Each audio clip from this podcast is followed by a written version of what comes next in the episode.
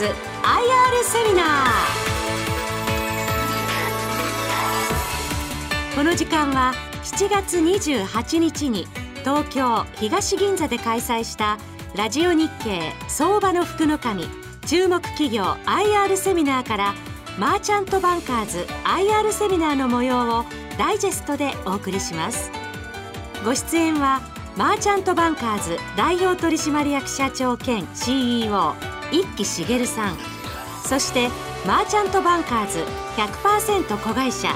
MBK ブロックチェーン執行役員小林信光さんです。この番組は証券コード3121東証2部上場マーチャントバンカーズの IR 活動の一環としてお送りします。マーチャントバンカーズは創業72年上場70年の投資会社です。不動産賃料収入による安定的収益基盤の上にブロックチェーン AI 再生医療といった将来有望な分野への投資により成長性を確保。昨年4月に MBK ブロックチェーン株式会社を設立しブロックチェーンに注力。仮想通貨交換所クリプトフェックスをベースに金融サービスを展開しています。それでは一木社長よろしくお願いいたします。よろしくお願いします。まずはえっ、ー、と事業の概要。こちらですね内容ちょっと教えていただきたいんですが。マーチャントバンカーズは今年で、えー、創業72年上場後70年を迎えさらに100年企業を目指して持続的な成長を続け企業価値を向上していきたいと考えております。その成長の事業部門がここに記されている3つでございます。一つは不動産事業、2つ目が投資事業およびこれに関連する MA です。で3つ目がオペレーション事業でございます。でこれでまずあのここの左の不動産事業とオペレーション事業を行うことによって安定した収益を確保しこの真ん中の投資事業 M&A 等で中長期的な成長基盤を作っていく方針でございます。でこの投資事業では現在第4次産業革命と言われておりますがその中の中核的な先端技術として AI、IoT、ロボット、ブロックチェーン、5G、クラウド、ビッグデータ等ございますけれどもその中でマーチャントバンカーズとしましては早いその実用性広い広範な応用性また高い成長性を考えまして AI ブロックチェーン再生医療にフォーカスしていく予定です。で特にブロックチェーンにつきましては今後の産業の基礎的な技術インフラを構築していくものとして大きく期待しております。要は不動産オペレーションでコツコツ儲けて、はい、その儲けたお金をこの投資事業にぶっ込んででかい成長を狙うと。いうことですよね。はい、そうです。なるほど。はい、で、その実際にコツコツの方をまず教えていただきたいんですけど、はい、この収益用不動産、はい、これどういうものを買うんですか？はい。我々としましては、あのこの不動産事業につきましては。安定した収益を確保するためにということで、うん、居住用マンションをあの取得することを中心にしております。で、はい、この金額が2015年30億程度だったものが、えー、2019年3月期、まあ、前期実績ではほぼ100億ですよね。はい、でこれを今期来期と大きく伸ばしていくと。はい、そうするとやはり売上高も大きく伸びてくるということですよね。はいで、えーと、賃料収入もだから右肩上がりに上がってるということで、はい、これ、えーと、実際にですねそしたらこの不動産事業今100億円あるということが、はい、えーと、どんなところにどんな物件持ってるんですか、はい、現在北海道では、うん、札幌函館、うんうん、あと首都圏、えー、ここの東京1都3県、うん、それと名古屋県。次に関西圏で、えー、大阪京都兵庫、うん、あと九州圏の方で北九州で大きい都市5か所で24物件約100億円、えー、所有しております。うんなるほど、はい、でこれなんでその都市部の、えーと、このレジデンシャルいわゆるマンション、はい、これに注力されてるんですか、はい、あの我々この居住用マンション取得に際しましては基本戦略として、はい、1軒あたりの規模大きさ、うん、投資額ですね、うん、これとあとこの地域も全国にというのはポートフォリオを組んでリスク分散という観点から、え金額面ないしあの地域性で、え分散するような形をとっております。でまたあの地域的には大都市の方に、え集約してるんですけどもかつ大都市の中でも駅に近い都市型マンションを主力としております。でこれは一つはマンションレジデンスですとやっぱり比較的賃料が高いということと入居率も空室が少なくて非常にいいということで収益がより安定してくるということが一つ目です。で次にですねこうした高立地なところっていうのは利便性も高いために当然不動産ですんでいろんな指標があると思うんですけどもその中でも資産価値がやっぱり下がりにくいという特性がございます。でまたこうした特性から、えー、都市型マンションにつきましてはあの人気がございまして投資家としましても個人さんから法人またファンドさらには海外投資家までこうしたあ物件に対しての期待度が高いので投資家層が非常に厚いということはすなわち、え流動性が高いいざという時に売却しやすいということがございます。で、え最後にこういう都市型のレジデンスですと我々の方もレバレッジ化してということで借り入れを使っているんですけども金融機関からのやはり評価がですね高いということで、ま、融資が受けやすいことと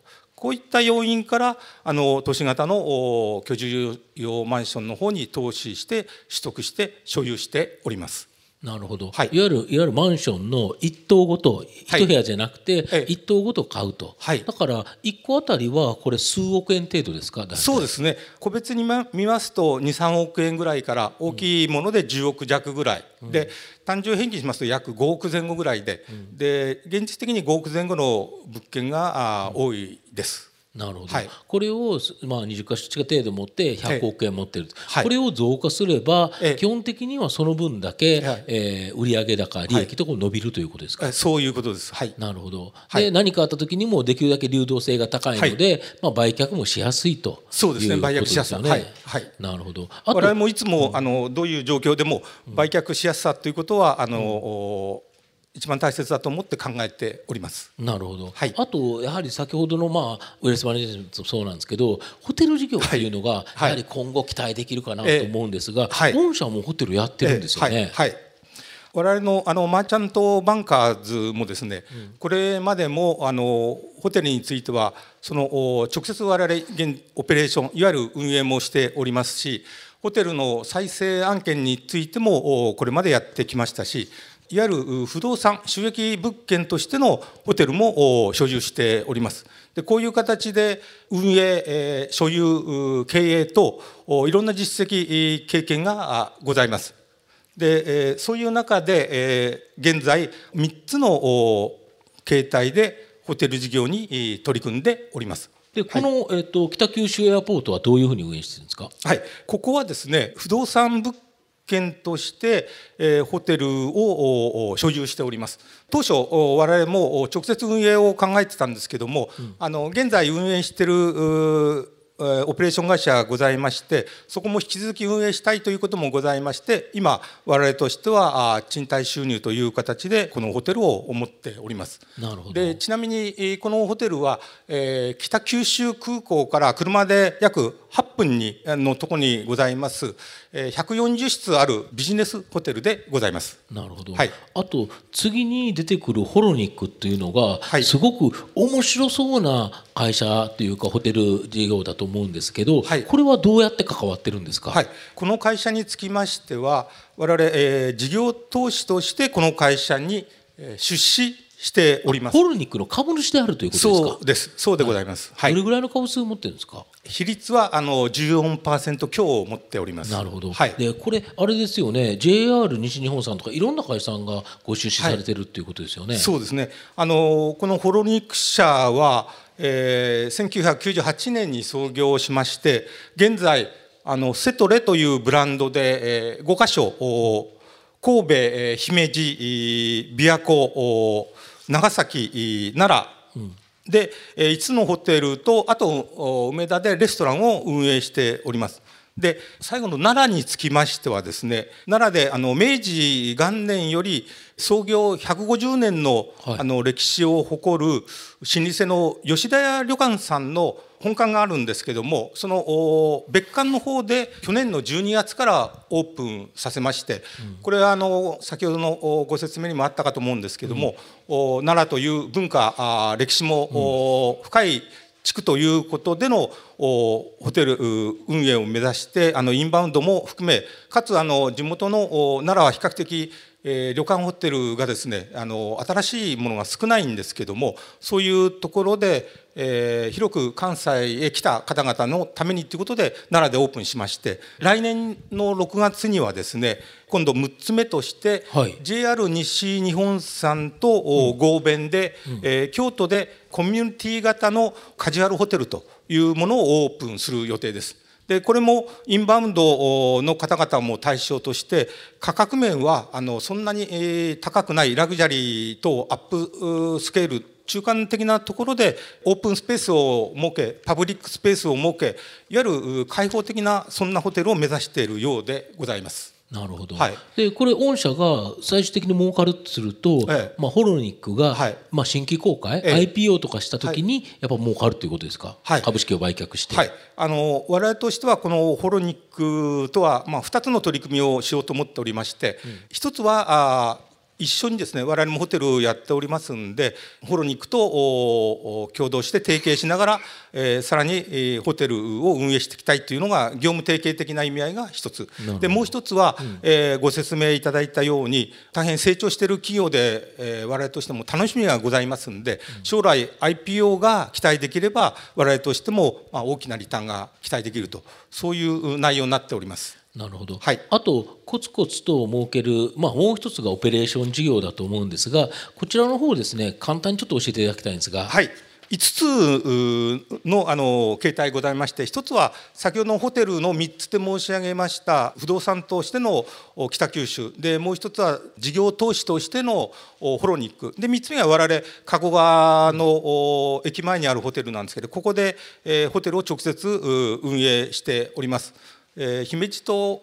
神戸のあの中間にえありましてあの128室あるフルライン型のいわゆる宴会婚礼レストランがあるあの都市型のホテルでございます。で次の右側の方は、え、四国の方の愛媛県の松山にあるんですけども愛媛大学医学部附属病院の方で患者さんにあの食事を提供させて、え、おります。でここは、え、我々ホテルもやってるということもございましてホテルテイストの食事ということを出させていただいてます。でここはベッド数が52030室ございますので1日朝昼晩と1600食食事を提供しております。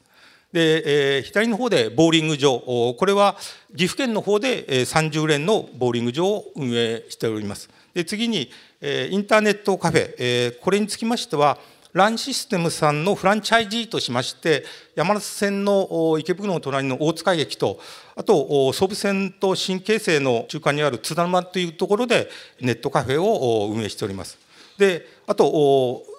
最後に、えーとアパレルということであの販売代行という形を我々はあの採用してるんですけどもこの形で、えー、5店舗業務受託という形でですねやっておりまして多摩プラザで2店横浜のララポートで1つで、えー、蒲田の方の東急プラザで、えー、1つ。それと立川の方でやっております。いずれも我々が販売しているあのブランドとしましてはあのビニーさん関連のブランドないしミキハウスさんの幼児あるいは子ども用の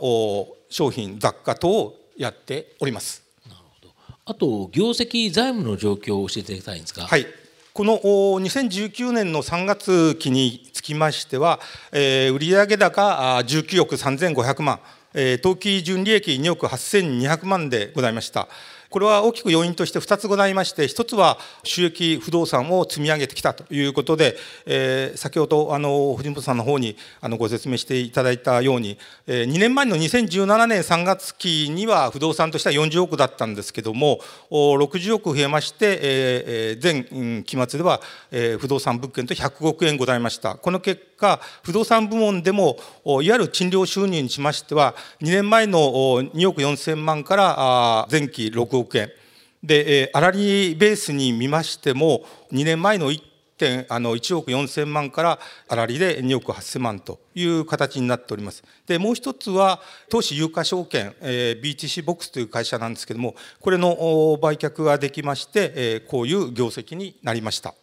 であとこの今期の見通しをちょっと教えていただきたいんですが、はいはい、2020年あの3月期については我々としましては継続してこうしたあの収益不動産を積み上げることまた、えー、さらにあの投資収益をですね、えー、後ほどお話しするようないろんなあの中長期的な成長機会を狙ってのいろんな部門に投資していくんですけどもそういった形での投資収益の多様化と拡大ということで、えー、売上高21億、うん、営業利益2億5000、えー、当期純利益として8000万を見込んでおります。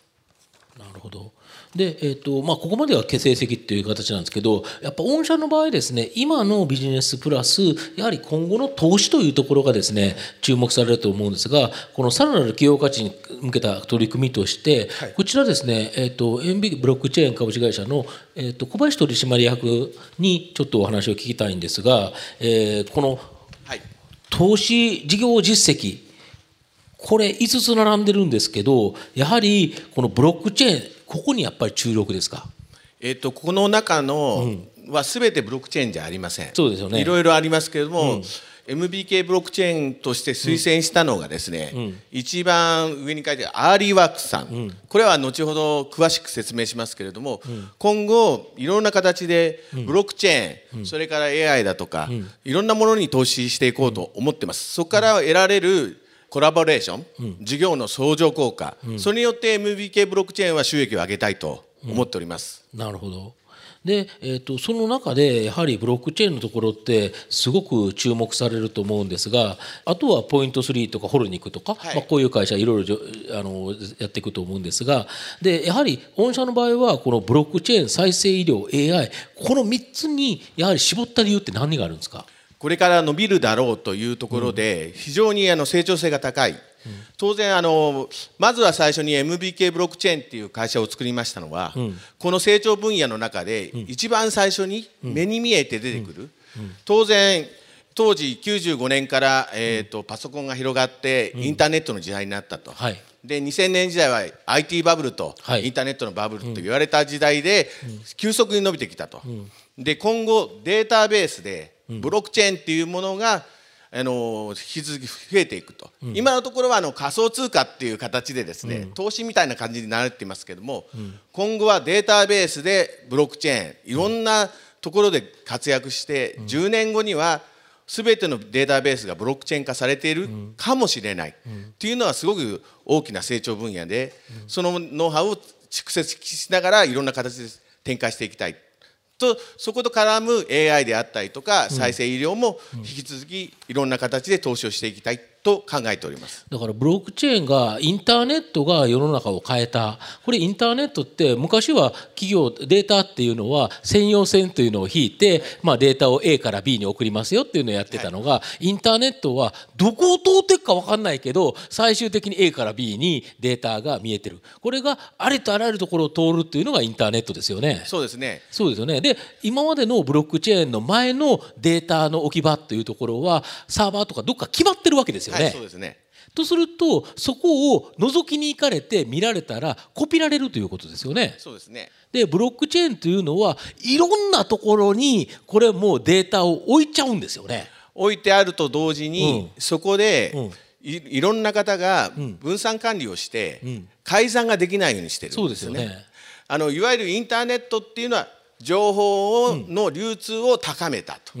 うんそれからブロックチェーンっていうのは当然そのブロックチェーンの中にデータベースがありますから、はい、その情報の価値を流通させる。要はデジタルコピーができないそうです。だからデジタルのデータアナログだとコピーできないじゃないですか。デジタルってコピーできちゃった、まあ、できるからこそまあ広がったというのもあるとは思うんですけど、はい、だけど例えば金融の取引であったり通貨とかそんないろんな情報ってコピーされたら困っちゃうわけですよね。そうですね。偽物が出たりすると、はい、これがブロックチェーンだといろんなところにデータがあってみんなで書き込んでるからこれ実質上不可能ということですよね。そうですね。あの、うん。改ざんなんかまあ例えばブロックチェーンを使った電子カルテなんかも出れば、うん、当然改ざんした履歴が残りますから、うん、だからそこで医療事故だとかそういうこともなくなりますし、いろんな取引売買のものであったりとか、そういうのも変わってくると。だから本当にだから通貨からまずスタートしちゃったから、はい、どうもなんかその取引博打的ななんかイメージがどうもつくんですけど、はい、ただ今回このエストニアの仮想通貨交換所これをですね実際に資本参加というか買われたということだと思うんですがこれって一体どういうものなんですか、えーと、簡単に言いますと先ほどの業績出てきましたけど、うん、BTC ボックスっていう日本の仮想通貨交換所に出資もしまして、ノウハウも蓄積し、はい、当然あの広いマーケットですね、はい、エストニア自体は簡単に言うと130万人しかいないとこです。ちっちゃいですよね埼玉市と一緒ですね。埼玉市と、はいはい、で面積は大体九州と同じぐらい。なるほど。ですけど見ていただくと、ね、ヨーロッパですと5億人です、うん、この人口規模は簡単に言うと中国インドの次に匹敵するマーケットで、うん、ここでいろいろな形で仮想通貨って言われるものの売買を始めていきたい。それに加えてですね、えーと、とプレスをしてるんですけれども名前を暗号フィンテックっていう形に変えて今まであの仮想通貨取引所で、まあ、なんかビットコインを交換するだとか当然この、えーと、エストニアの取引所っていうのはユーロとビットコインを買うとか、はい、ユーロとイーサリアムって有名なコインも買えられます、だけじゃなくここで示してますようにマスターカードと組んだクレジットカードを発行しようと思ってます、はい、簡単に言うとですね暗号通貨いわゆるビットコインを購入したらそれをベースにキャッシュレスでいろんなものを買えたりそういうこともやろうと思ってます。当然あの仮想通貨の交換だけじゃなく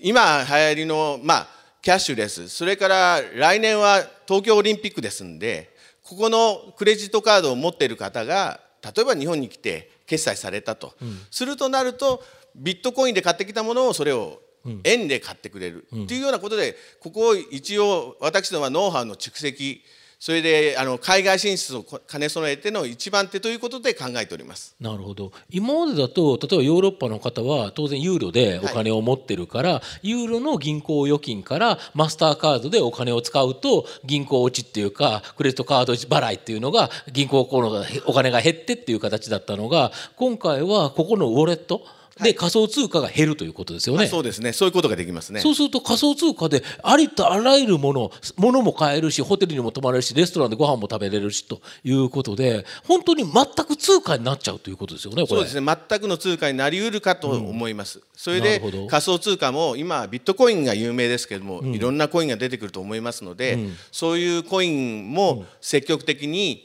えっ、とこの暗号フィンテックで上場させていこうと思ってなるほど。当然私どもはここに投資するだけじゃなく、うん、当然そこのオペレーションだとか PR だとか、うん、そういう形で協力してきますので、うん、今は言えませんけれども、いろんな形でフィー化、要するにあくまでも投資もしますけれども、うん、MBK ブロックチェーンはここのところで一緒にコワークをして収益を上げていこうというビジネスも展開しようと思っております、この暗号フィンテック自体ナスダックバルチックっていうのを上場するんですか？えーと、ナスダックバルチックに一応上場する予定で今進行してます。なるほど。これ世界初にナスダックに上場した仮想通貨交換所になると思いますけれども当然これでやっぱりあのナスダックバルチックに上場するとともにですね、はい、知名度を上げて、はい、当然あのまだ過小資本ですんで、うん、これであの、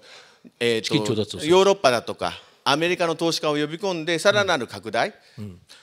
仮想通貨交換所って言いますけどこういうビジネスを見るとですねもう銀行群に近いようなビジネスを展開しますんで、うん、何事もやっぱり資本を蓄積しないといけないっていうことの過程でやっていこうと思ってます、うん、なるほど。あと先ほどおっしゃられたところでなかなか多分あのここの会場の方に伝わってないかなと思うのが仮想通貨っていうのはいわゆる株式が上場する時って IPO っていうじゃないですか新規公開、はい、で実際に通貨も上場するってこの取引所に上場するんですよね、まあ、この通貨であのいわゆるビットコインとかああいうのも上場しますし、うんうん、えーと、次をちょっと見ていただくと分かるんですけれども、うん、えっ、ー、と今年のですね5月末にですね、資金決済法だとか金融商品取引法が改正されまして、はいそれでセキュリティトークンっていうのがですね、うん、今後出てくる、うん、あのまあ有名なところではあの SBI ホールディングスの北尾さんだとかいうのが出てくるんですけれども、今後はあのアセットバックでビットコインっていうのは要するに発行枚数が決まってて、みんなで管理しているから安全だよねっていう形なんですね。まあそうですね。これに関して当社はこのセキュリティトークンっていう形で、えー、その不動産を担保っていうの裏付けですよ、ね、裏付けを持った、うんセキュリティトークン。これはいわゆる簡単なこと言うと有価証券になります。法律が改正されて、うん、それに向けても一応そういう取り組みで当社はあの先ほどあの一輝が説明しましたようにあの有料な不動産不動産を持ってますのでそれをこのセキュリティトークンで流動化させていい商品をやろうと。で日本はまだこれから法律がいろいろあの改正されたりとか追加されますのでとりあえずはこの手の商品をエストニアの取引所で上場させるとかいうことも計画に入っております。要は日本の例えばマーチャンさんが持っているマンション、はい、例えば3億円のマンション一、つありますよね、はい、これを一つの STO として上げると、はい、でこれはどういうことかというとそれを買った人はその比率に応じて賃料をもらえるということですか？まあそうですね。賃料っていうのが収入がいただける収入がいただけると。それは配当という形で出る予定になってます。なるほど。当然あの不動産ですので、うん、価値が上がってこればキャピタルゲインも取れる、うんうん、それからいろんな形で展開できますんでうん、でセキュリティトークンの良さっていうのは今週の日経新聞なんかで野村証券がですね、うん、社債をそうやってやろうとか言ってて、要するにコストがかかるんですよね、うんうん、何事も。そうですよね。セキュリティトークンにすることによってコストが下がる要するに売買とかそういうコストが下がってくるっていうことがありますんで。なるほどで不動産とかだと例えばそういう有価証券にする場合って、まあ、J リート、まあ、あれは上場ですけど絞リートもあるって、リートっていう形があると思うんですけどあれだとかなりコストかかっちゃうということですよね。そうですねコストもかかるしあの規模も大きい規模が大きくないとやっぱり儲からない。うんで今後はこういうような形でですね物件を一つずつセキュリティトークンにしてセキュリティトークンにすることによっていかにどこまでコストが下げられるかっていうところも課題にしてますし当社はいち早くここでノウハウを蓄積しまして例えば私どもの不動産だけを流動化するわけじゃなくて、今町の不動産とかいろいろ持ってらっしゃる方に協力して流動化のお手伝いをしてそこでもフィーを取ろうというような考えもございます。やはりマーチャントバンカーズという会社はやはりコツコツとした収益から新たなビジネスこのブロックチェーンやはりここに投資する会社ということですね。そうですね。まだあのあの昨年作ったばっかりで1期しか終わっておりませんけどこの間にすごくノウハウを蓄積して今期、えーと、MBK ブロックチェーンの数字はほとんどありません。ここでいろいろやったことによってあの私どももあの作り上げてまだ1年足らずの会社ですけれども実績を上げていきたいなとと思っております。なるほど。ありがとうございました。今日はマーチャントバンカーズのことがよくわかりました。どうもありがとうございました。盛大な拍手をお願いいたします。マーチャントバンカーズ IR セミナー。この番組は証券コード3121東証2部上場マーチャントバンカーズの IR 活動の一環としてお送りしました。